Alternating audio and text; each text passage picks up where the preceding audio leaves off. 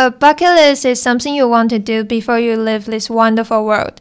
So I'm going to share my top three.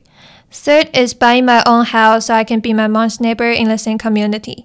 I mean, how can you find someone who is willing to love and take care of you unconditionally?